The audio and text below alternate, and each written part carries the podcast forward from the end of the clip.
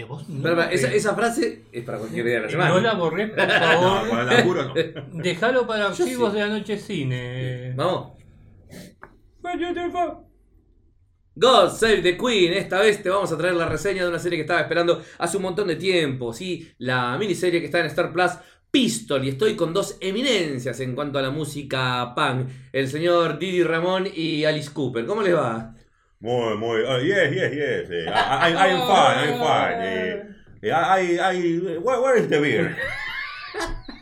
¿Cómo te va, Salva? Bien, bien, bien. No, no, la verdad que sí, yo esperaba también, me, me gusta, me gusta, me gusta mucho los, la- las series, las películas, los biopics basados en, eh, en bandas, en artistas, son siempre muy, eh, muy interesantes. Eh, todo- toda ficción que esté basada en hechos reales, aunque no nos confundamos, siempre estamos hablando de que tanto las estas biopics, series, películas, no son documentales. Es una interpretación ficticia de hechos reales. Porque a veces uno lo ve y lo, lo toma todo al pie de la letra. No nos olvidemos que para eso están los documentales. Pero bueno, el caso es que vamos a reseñar Pistol, eh, serie de la que estuvo detrás Danny Boyle. Bien. Sí, y perdón que interrumpa así Mandale, alocadamente, pero recordemos que es una serie basada en el libro Lonely Boy de Steve, Steve Jones, Jones. guitarrista de los Sex Pistols. O sea, no es tampoco cualquiera que está contando la historia. Claro, ya, tenemos una, una es la visión de uno de ellos de los acontecimientos. Y esto siempre puede traer alguna controversia. De hecho, ha trascendido que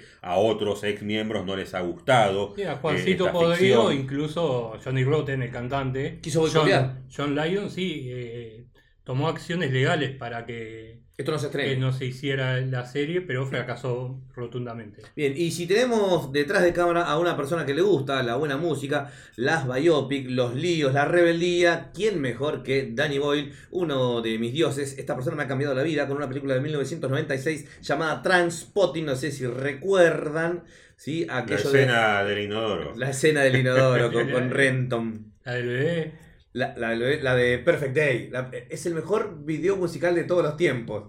¿Viste? Reed Perfect Day cuando se hunde en la alfombra Renton. Estamos hablando de Ivan McGregor, ¿no? Sa- salvando las distancias, obviamente, las enormes distancias que hay, yo casi me animaría a decir que esa película Trainspotting, al cual le vamos a dedicar un momento un podcast, es casi como la naranja mecánica de la generación de los 90. Seguramente, porque es una película fuertísima y bueno, Danny Boyle es uno de mis directores preferidos. Y por lo tanto, la- no se me ocurre mejor persona para que esté a cargo de esta serie. Seguramente. Así que eh, es una persona que ganó el Oscar por Slam Dunk Millionaire, Quién quiere ser millonario, creo que 2008 es. Y también es una película que la bastardié, pero estoy arrepentido de eso, que se llama Yesterday, que tiene que ver con los Beatles. Así que bueno. Podemos empezar, exactamente, de la canción de los Beatles. Podemos empezar. ¿Quién hace los honores? ¿Querés empezar? Bueno, acá ¿Qué te- cuenta el documental? ¿Cómo Bueno, arranca? eh, esto es lisa y llanamente la, la historia de la formación de eh, la banda Sex Pistol, que para por ahí algún, alguno que por ahí no, no lo sabe, es una de las bandas pioneras del movimiento cultural conocido como punk, que surgió a fines de los 70. Después veremos esta controversia que hay de que si el punk lo inventó los Hip hop. los Pistols, los Pistols en, en Inglaterra, los Ramones en Estados Unidos, y más allá de que había como un incipiente movimiento punk de mucho antes, que, protagonizado por David Bowie ¿no? Eh, y otros artistas a los cuales estas personas admiraban. Eh, pero bueno, la serie trata... Ahí yo hago- te hago un corte y te digo que históricamente el punk como punk empieza con los rapones. ¿Año? ¿Qué estás hablando? ¿71, 72? 74. 74 pensé que antes, ¿eh? No, acordémonos que de 69 al 74 están los Stooges. eh, Por eso te digo. ya- 71 ya, con al No Fun me 73, parece que York podría ser Dolls. antes, ¿eh? Sí, eh, como protopunk, canciones tenemos en los 60 que pueden ser catalogadas eh, protopunk, pero movimiento en sí empieza en el CBGB, en, con los Ramones. ¿Podemos separar el movimiento de música entonces? Claro, es lo que iba a Eh, aclarar, que pa- parece que vos estás hablando de estrictamente de lo musical, en cambio los Sex Pistols y esta serie deja en claro lo importante de la imagen eh, por sobre la música, al punto de Lo que dicen. es totalmente prescindible que sepan tocar, no importa si no saben tocar ningún instrumento o si incluso los tienen desenchufados, porque eh, todo esto La es actitud, or- ¿no? orquestado por un... Sí, podemos decir artista- ya que, que hablamos de, de pioneros, eh, podemos decir que los Sex Pistols son pioneros en ser una band boy. O sea, una banda formada por un manager. Exactamente, exactamente. eh, y eh, son los pioneros en la estética, ¿no? Digamos que la parte más virulenta, eh, más pintoresca de- del punk de fines de los 70 es definida por eh, el punk inglés, pero desde entrada te- nos dejan en claro que más que un grupo de chicos queriendo hacer música y queriendo contar algo, tenemos acá a un artista contestatario, antisistema y totalmente inescrupuloso.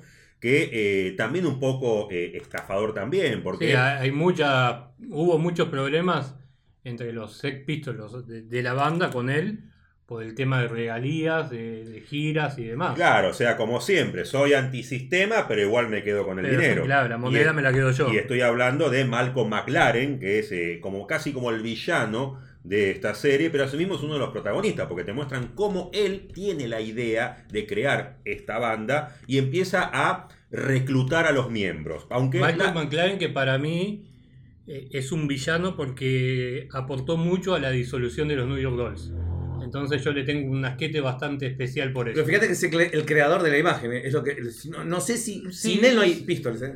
No, Eh, en un momento se no, no hay nombra- estética punk porque la, la estética punk surge en la tienda de él, Por eso digo. Eh, eh, todo esto lo deja muy en claro la serie. Se toca un poco, se nombra de que tuvo una participación con los New York Dolls, pero no se centra. Hay como un comentario al respecto. Sí, El que conoce por ahí lo puede leer eh, entre líneas. Aunque, si bien el, el- el que arma todo esto es Malcolm McLaren, el protagonista en sí es Steve Jones, ¿no? Es en quien se centra la serie. El narrador. Eh, es el que narrador y vemos que vive una vida sin rumbo. Quiere formar una banda aunque no sabe tocar nada y se dedica a robarle las- eh, los Equipos. instrumentos a David Bowie. a David Bowie. Así Ah, es como arranca las sí. series, El ¿no? Marshall que tenía él le ha robado a David Bowie. Sí. Es- y eso es lo- lo así, deja- en, en el primer capítulo, la primera escena, eh, es así. eh, es más, él se hace propaganda con ese equipo diciendo que todavía tenía el labial marcado en el micrófono de David Bowie, así quiere conquistar chicas. De, de hecho, ese primer eh, episodio eh, me, hace- me recuerda por momentos también a, eh, a la introducción de la naranja mecánica. Tiene ciertos elementos de... eh, Y es- es lo- la los época protagonistas es- es- tienen comportamientos similares con esta ultraviolencia, vamos a decir, totalmente Antisistema. antisistema, pero an- eh, totalmente antisistema. No es que son idealistas y que son, no sé, son antimonarquistas o son republicanos o son marxistas. No son nada. No Sí, bueno, supuestamente son nihilistas y anarquistas, viene, pero, viene más por el lado del nihilismo, quizás. pero medio de, digamos, todo armado. O sea, Sí, eh, digamos, eh, ya- en el momento por ahí eh, eh, el golpe de efecto estuvo, pero con el...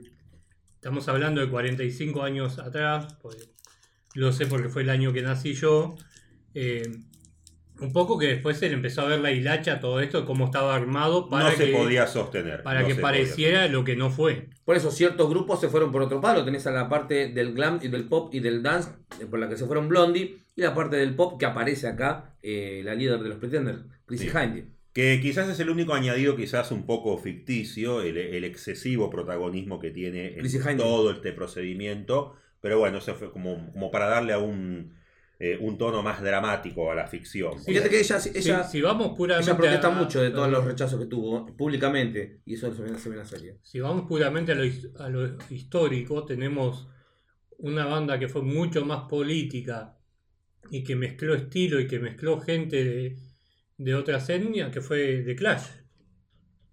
Que fue Y- muchos y- importan- sí, pero mucho en- más en- importante. En The, Clash tenés, en The Clash tenés ska, música disco, pop, reggae, pan, Sí, rock sí. and roll común. Pero todo eso enmarcado en ciertos ideales de, de Joe Stramer, que venía de. siendo es hijo de un de un político inglés, eh, de un embajador, no me acuerdo qué era, pero sí había una, una cuestión política de fondo verdadera, no como la de Sex Pistol, que fue hacer quilombo para hacerse notar y ganar plata. Lo que le pasó, bueno, protestan muchas veces de, de- las regalías que nunca les llegaban. Eh, Ellos preguntan en la serie, se demuestra, ¿dónde está nuestro dinero?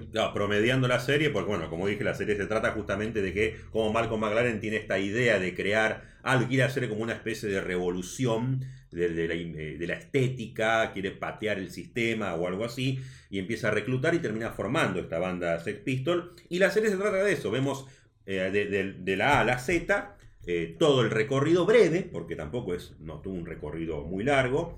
Eh, podría decirse que cada capítulo está un poco focalizado en cada uno de ellos, un poco, no tanto. Hay uno para Nancy. Hay uno, hay uno, y bueno, finalmente llegamos a lo que sería como el plato más fuerte, que es cuando entra en Nancy escena Panchen. eh, y. Nancy, ¿no? Que, eh, y con todo ese es- esa, esa vida que tenían y, y el final que tuvieron, ¿no? Porque para los que no saben, en, un momento es reemplazado el, el bajista original de Sex Pistols, Sí, eh, es, reemplazado y entra en escena Un amigo eh, de- eh, el que va a ser finalmente la cara más recordada de los Sex Pistols, que es Sid Vicious. un que- tipo que no sabía ni tocar. Un una persona que en los shows le desconectaban el bajo y no se daba cuenta que, que- que estaba tocando con el bajo Sí, desconectado. hay- incluso hay canciones de la gira americana que hoy nombrás vos, donde él termina la canción y él sigue tocando porque estaba en otro mundo. Pero nadie se da cuenta porque estaba desenchufado. Digamos que la, la parte más potente de la estética, o al menos el, el sueño húmedo de Malcolm Del McLaren, tercer capítulo para arriba. era, era justamente la presencia de Sid Vicious, que era una persona que era un adicto al crack, un adicto al crack que, eh, A la de hecho, heroína. Heroína, heroína. eh, heroína, perdón, Heroína. era adicto a la, a la heroína y eso lo va a llevar a la perdición. Para colmo, pues conoce a una, a una groupie que lo va a llevar aún más al fondo de, eh, de, de sus adicciones y esto no va a tener un buen final. De hecho, ahí es cuando se, se redondea un poco el final de la serie, cuando la serie termina con la muerte de primero de Nancy y cuatro meses después con la muerte muerte de- de ella que- de- Es que- el asesinato de él. Claro, o sea que si bien no, creo que no, no sé si fue, bueno, debido a la muerte de él no, nunca se cerró el caso, pero se supone que Él la cuchilló. eh, se supone que él la cuchilló. La, inteligentemente, la serie tampoco no toma en sí un partido, sino que eh, presenta los hechos de una forma neutra. Él, él se despierta después de una noche de adicciones y la encuentra a ella ensangrentada y encuentra un cuchillo y punto. Y que cada uno piense lo que quiera. La mató él, se suicidó ella, no quedó claro, pero bueno, para el veredicto de la historia se supone que Sid Vicious mató a su novia y cuatro meses después murió de una eh, sobredosis y ahí es donde termina la Una serie. sobredosis con heroína que le había conseguido la madre. Es un dato no menor que estaba 90% pura. Eh, Letal en cualquier. para cualquier persona. Y es el fin de la serie, muy abrupto, porque no hay un epílogo, me hubiera gustado un epílogo, sino que la serie lisa y llanamente, ¡pum!, se cierra ahí.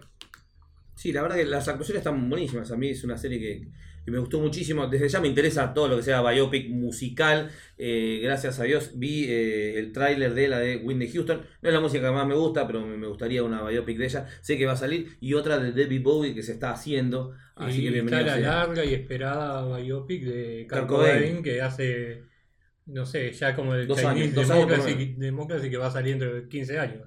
Digamos que por morbo, por morbo, siempre son más atractivas las biopic. eh, Que terminan trágicamente. que terminan trágicamente. Uno no quiere ver la biopic de un artista que todavía está vivo y le está yendo bien. Eh, no es lo mismo la, la biopic, no sé, de Messi que la biopic de, eh, de Kurt Cobain. Hoy no Sí. sé, este 2022 no sé, pero generalmente no. Sí, pero de hecho la de Elton John no tuvo tanto, tanto golpe de efecto frente al público que la de... Sí con la crítica, sí con la crítica, no con el público. No con el público, digo. Que Bohemian Rhapsody, por ejemplo. No, no, ¿Por qué? arrasó en todo. Bohemian Porque, Rhapsody arrasó- ah, porque él está vivo todavía. Sí, y es un Sir, él es Sir. Claro. El, el- el Don John es Sir. Eh, por una cosita más para agregar la, la estética, me gustó muchísimo. La- Ah, la- le, le acertaron justo la época en que se estrenó, ¿eh? porque justamente la, la banda más asociada con la, por ahí las costumbres de, de la época y el tema de, de la reina, e incluso por la tapa del disco, eh, justo un mes después muere la reina Isabel II. sí, sí, sí. Y ellos prácticamente nacen en la época de las bodas de plata de la reina Isabel. Claro, 76, 77 es.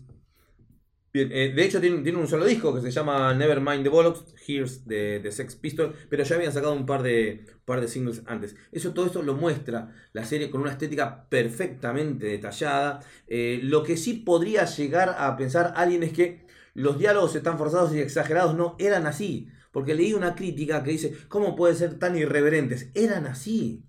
No es que está era- exagerado. era el golpe de ellos. eh, Pero yo leí una Incluso- crítica que dice, no, porque eh, los diálogos no tienen coherencia. Ellos no tenían coherencia. Está no muy bien ni lo retratado. que querían. Lo que vos ves que no tiene coherencia, no tiene sentido en la serie, eso para mí es uno de los mayores logros. Claro, claro. Incluso ellos eh, tienen el- Pudieron el- reflejar eso. Eso. eh, el honor de haber dicho la palabra fuck en una entrevista por primera vez en la televisión.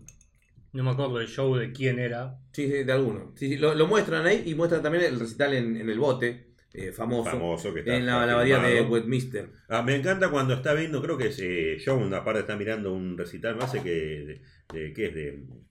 Ay, ¿cómo se llama este tecladista? Rick Wayman. De Rick Wayman. De De, Rick de- Wayman. de Viaje al Centro de la Tierra, creo que está viendo, que es una, una de las cúspides del rock progresivo. Y como diciendo, ah, mira, esto es rock. Y, y él no sabía ni tocar. Bueno, Bueno, pero era- era uno de los lemas, era uno de la remera de, de Pink Floyd tachada, de rayada de. Yo odio a, Pink a Floyd. Pink Floyd, se venía, tiene que ver con el contexto sociocultural también y musical de la época. Se quería contestar a todo aquel que era virtuoso y así va. Esos temas, lo que me gusta a mí, ¿no? que son temas de 20 minutos. No podías tener una banda si no había salido de un conservatorio, No, no, seguro. prácticamente. Y ellos, Y- eh, con y tres bueno, acordes. En ese sentido sí puede decir que fue algo positivo porque bueno, después de esa fusión de- del hard rock, rock sinfónico y del punk, terminó surgiendo el heavy metal después. Y volviendo al tema de la remera, gracias a esa remera fue que llamaron a, a John Lydon en ese momento, Johnny Rotten después, a que se probara para cantante. Que cantó sobre Alice Cooper. I, I Cooper. Maintain de Alice Cooper. Alice Cooper, equivoco. cambiándole la letra. Dice, eso también está reflejado en la primera audiencia que hace. Todo, todo, todo muy bien. A mí me gustó. De la serie me gustó todo. Sí, sí, la verdad que no, no.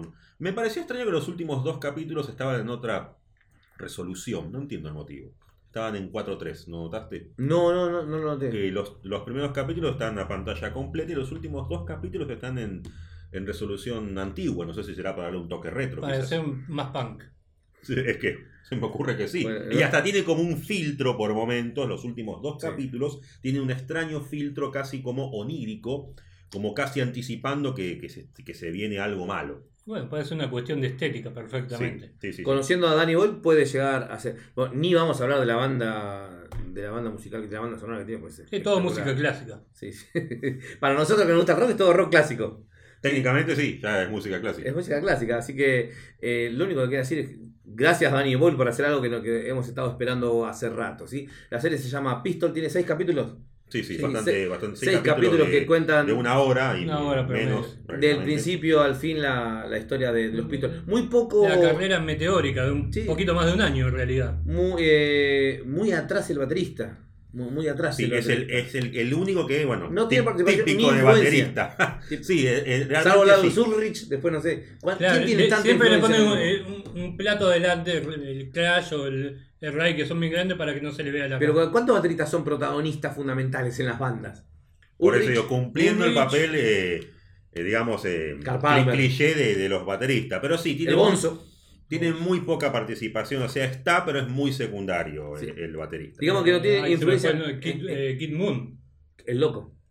El loco. y Charlie Watt. Kid Moon. No me lo dejé afuera porque Nah, Charlie, es jazzista, era era jazzista Charlie Watt. era un difunto, señor. el difunto Charlie Watt de los Rolling Stones, Kate Moon es de los Who. Mi Beatle, eh, mi Beatle, mi, mi Stone preferido. ¿Cuál? ¿Charlie Watts? Sí. A mí me gusta mucho Ronnie Wood, pero no importa. Dale. Sigamos. Eh, puntaje. No, para, mí, eh, para mí es un 10. No, para mí es un 10 enorme como una casa y el. El papanata, por no decir otra, que, que criticó los diálogos que no tienen sentido y son irreverentes, no entendió, na- no entendió Un nada. No, sí, sí, si te. No gusta, entendió nada. te eh. gusta el punk, te gusta el, el rock pesado, te gustan la- las biografías, te gusta conocer la, la historia musical de fines de los 70, esta serie es para vos. Así que Lo, lo único que le Yo no tuve podría llegar, oportunidad de ver, pero le pongo un 10 igual. lo único que podría llegar a criticarle es. Se dan algún- a ver, se nota que es- esto es totalmente para, para serie. Se dan algunas explicaciones de más de, de cada tema o de cada nombre o de cada actitud que toma alguno. Chao Chrissy Handy, no tenés que decirle chao Chrissy Handy a Chrissy Handy.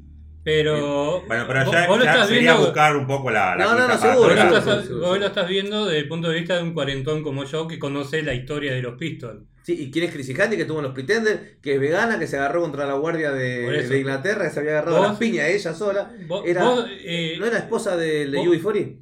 Sí, ponete en un pibe de 20 años que lo ve. Sí, sí, sí, está bien. Chrissy Handy. así que Pa- para hacer defensa. Pero tiene el mismo del- corte que tiene todavía. Pero Hace para 40 hacer- años tiene el mismo pero, corte de eh, pelo. Un pibe de 20 años no sabe ni quién es. Sí, sí, bueno. A mí me gusta. Me recomendada para los jóvenes, para así aprenden algo de historia musical. Bien, chicos, hasta acá un nuevo podcast de Noche Cine. Me ayudaron acá en esto el señor Salva, el señor Mauri- Mauricio. Por mi parte, me despido. Gente, Nos escuchamos en la próxima. Larga vida y prosperidad, suscríbanse al canal, compartan y visiten nuestras redes sociales. Y God Save the Queen.